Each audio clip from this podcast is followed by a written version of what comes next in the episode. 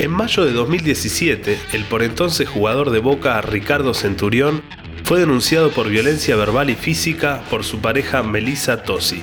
La justicia le dictó una restricción perimetral y si bien no recibió una sanción del club, no fue incluido en el equipo titular el partido siguiente. Al final, la causa fue archivada, pero su antecedente sentó un precedente en el fútbol argentino, ya que cuando el jugador fue contratado por Vélez Arfield, tuvo que firmar una cláusula de rescisión de contrato en caso de no adecuarse al protocolo de violencia de género del club.